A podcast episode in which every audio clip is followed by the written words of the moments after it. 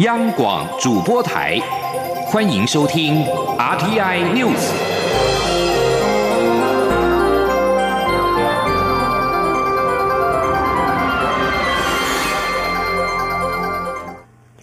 各位好，我是李自立，欢迎收听这一节央广主播台提供给您的 RTI News。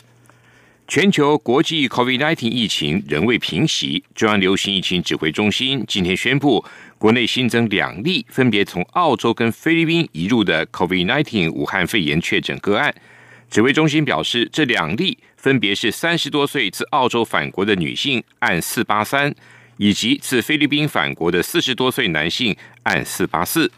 卫生单位已经掌握个案的接触者共有五十五人，其中四十一人是同班机前后两排乘客，列为居家隔离对象；十二人为同班机机组员，但是因为有全程适当防护，列为自主健康管理对象。另外，同班机前后两排旅客中有两个人并没有入境台湾，列为澳洲籍，将透过国际卫生条例通知该国。另外，马来西亚日前宣布一名感染武汉肺炎的个案来自台湾。对此，中央流行疫情指挥中心发言人庄仁祥今天表示，目前已经掌握个案在台湾的五名密切接触者，其中一位是个案的妻子，在 PCR 及血清抗体的检验结果都是阴性。另外四名家人还在筛检当中。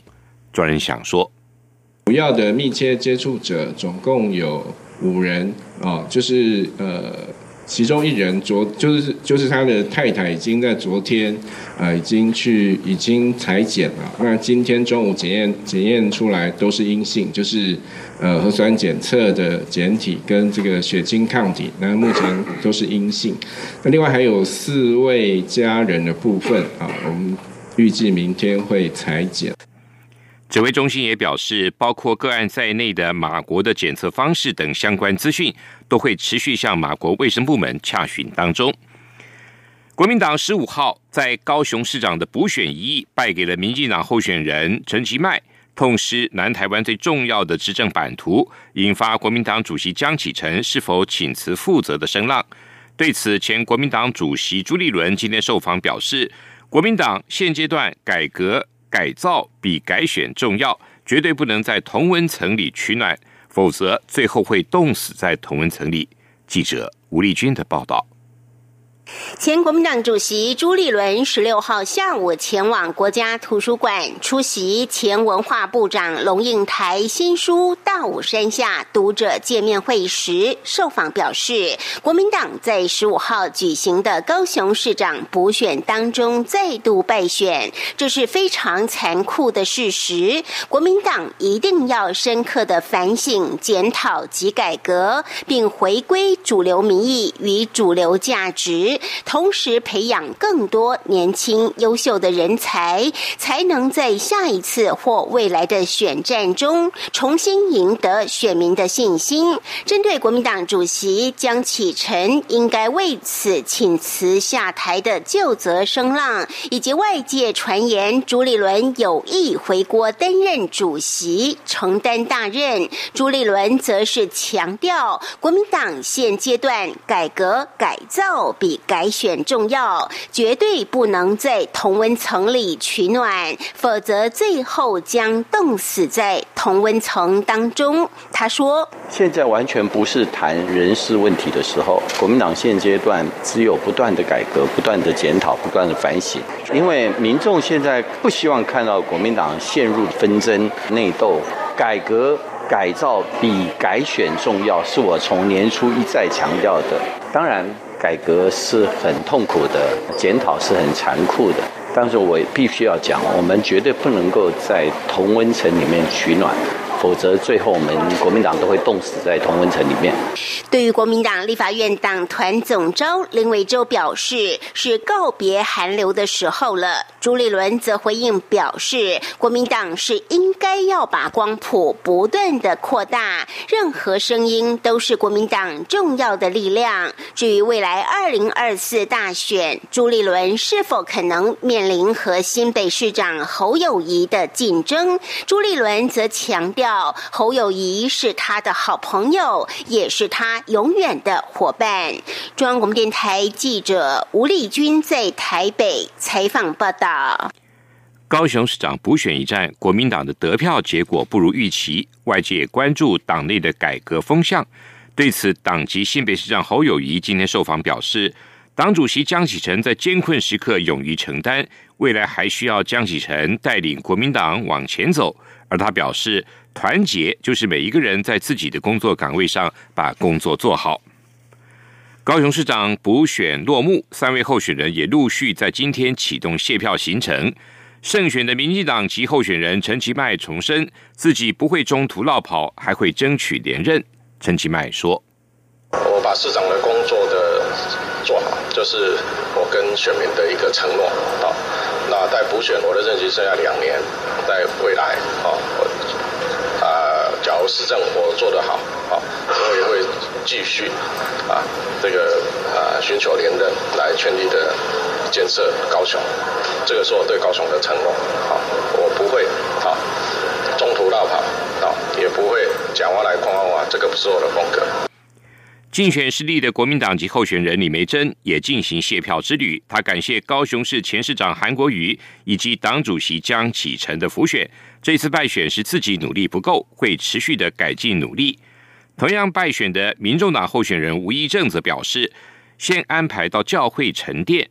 对于党主席柯文哲没有出席败选记者会，吴益政则缓颊说没有这种感受。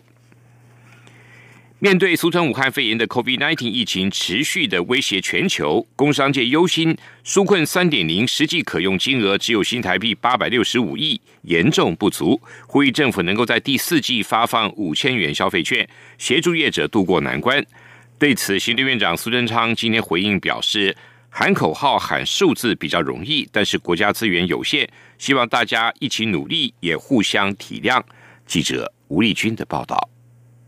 武汉肺炎疫情持续重创全球经济，为此，行政院寄出纾困三点零特别预算送立法院审议。不过，全国工业总会秘书长蔡炼生忧心，此预算中高达一千两百三十五亿是用来回补纾困二点零及三倍券超支的预算，纾困三点零实际可用的金额只有八百六十五亿元，严重不足。全国商业总会。理事长赖正义也呼吁政府在第四季加发每人五千元消费券。对此，行政院长苏贞昌十六号参观国立台湾博物馆铁道部园区时受访表示，台湾防疫有成，纾困有效，三倍券大受欢迎，减班休息的人数也大幅降低。但政府预算有限，喊口号比较容易。他说。国家资源总是有限的，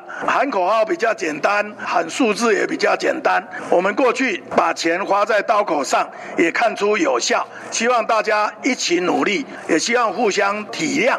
大家一起来加油！而针对铁道部园区日前开幕引发的台湾铁道之父争议，苏贞昌则表示，他对于为台湾做出贡献的任何人都表示最高的敬意和谢意。他也一直以此鼓励政府团队要做实事，也会做事。因此，这个问题就留给想讨论的人去讨论。他说：“不管他是哪一个时代，不管他是什么人，只要真正爱这一块土地、爱这个国家、爱人民，真正为台湾做事的人，才是值得肯定跟感谢。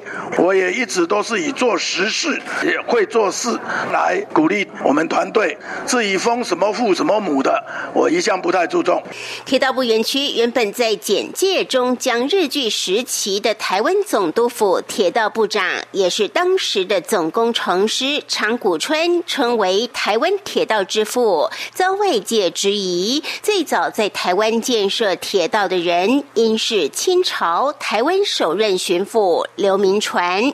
中国电台记者吴丽君在台北采访报道。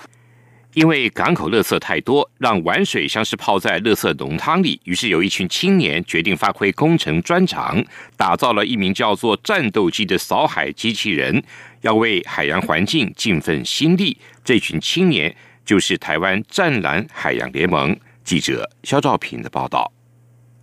扫地机器人很常见，但扫海机器人可就没听过吧？一群年纪三十多岁的台湾青年组成台湾湛蓝海洋联盟，他们运用深水棒浦、输送带还有塑胶篮，打造一款利用棒浦制造水流，进一步吸入垃圾的扫海机器人。第一代的扫海机器人是固定在港口淤积垃圾最多的热区，透过暗电提供动力，可以不分昼夜。不怕晴雨，持续收捡垃圾。而第二代机器人则是提升机动性，加上镜头还有遥控装置，就可以在港内瞄准海上垃圾，主动出击。台湾湛蓝海洋联盟执行长陈思颖说：“第二代我们现在是用人为去遥控，还是需要有人帮忙看？”看看就是说它航行的状况会不会跟船只造成碰撞，或者是影响渔业行为。现在如果我们根据二代的经验，发现这些的事情是可以被避免的时候，或许我们就可以设定 GPS，让它循着轨迹自己走。会发展出扫海机器人，其实也是无心插柳。陈思颖表示，有一次到海边玩水，看到岸边飘满着垃圾，心想应该要做点什么，但因为近滩实在太热太累。加上当时学校刚好有创新研发的挑战比赛，有海洋环境工程背景的陈思颖就这样一脚踏进机器人的研发工作。他说：“然后又去玩水的时候，有一天就发现，哎，为什么这个港那么脏？后来就去问，发现这港就是没有人清啊。我们就在想说，既然没有人清。”啊，不然我们就尝试做机器来清，idea 就是这样开始。陈思英表示，这只是第一步，下一步希望与社区建立成功的合作模式，进一步往全台两百多座渔港推广，希望可以看到更好的海洋。因为就是不做没有差，但是做了会更好。中央广播电台记者肖兆平采访报道。由在美华人筹组的非营利机构自由之梦基金会正式申请成立。将为逃离专制集权者提供帮助，特别是来自香港、中国的人士。基金会目前虽然仍在申请注册中，但日前已经设立了官方网站。美国之音报道，自由之梦基金会是全美国第一个由华人创立，为从事专制集权国家逃离到美国者提供落地援助的非营利机构。自由之梦基金会七名董事组成，其中两人来自中国。自由之家基金会秘书唐百合指出，北京当局正是实施港区国安法，是让这个想法走向现实的推动因素。泰国有数千名民众今天齐聚首都曼谷，发动了反政府示威活动，高喊“打倒独裁政权”跟“国家属于人民”等口号。根据路透社报道，这场抗议活动。也是军方在二零一四年发动政变以来，泰国最大规模的反政府抗议活动之一。过去一个月来，泰国学生几乎每天都举行抗议活动。近来逐渐变得泰国各界的广泛支持，凝聚了反政府的力量。泰国学生提出的三大诉求分别是解散国会、终止骚扰异议人士，以及修正军方所制定的宪法。学生领导的抗议活动对于前政变领袖泰国总理帕拉育政府的压力不断的升高。帕拉育所领导的政党去年赢得大选，但是反对派指控帕拉育在选前设下许多条件，以确保他领导的政党能够继续掌权，并且对帕拉育具有威胁的在野政党也被查禁。以色列军方今天对加沙走廊的哈马斯所属的据点发动了新一波的空袭行动。并限缩加沙地区的巴勒斯坦人捕鱼的区域，借此来报复哈马斯朝以色列领土发射火箭跟释放绑着燃烧弹的气球。以色列军方表示，在今天发动空袭跟新制裁措施之前，以色列跟哈马斯历经了约一周的紧张冲突，包括十五号晚间在加沙跟以色列边境的冲突事件。以色列国防部今天发布声明，数十名巴勒斯坦暴徒焚烧轮胎，朝着以国安全部队投掷爆裂装置跟手榴弹，并且进逼巴勒斯坦民众对以色列长久以来的愤怒，在以色列跟阿拉伯联合大公国十三号同意关系正常化之后，怒火进一步的扩大。巴勒斯坦认为阿联跟以色列签署和平协议是对巴人的背叛。以上新闻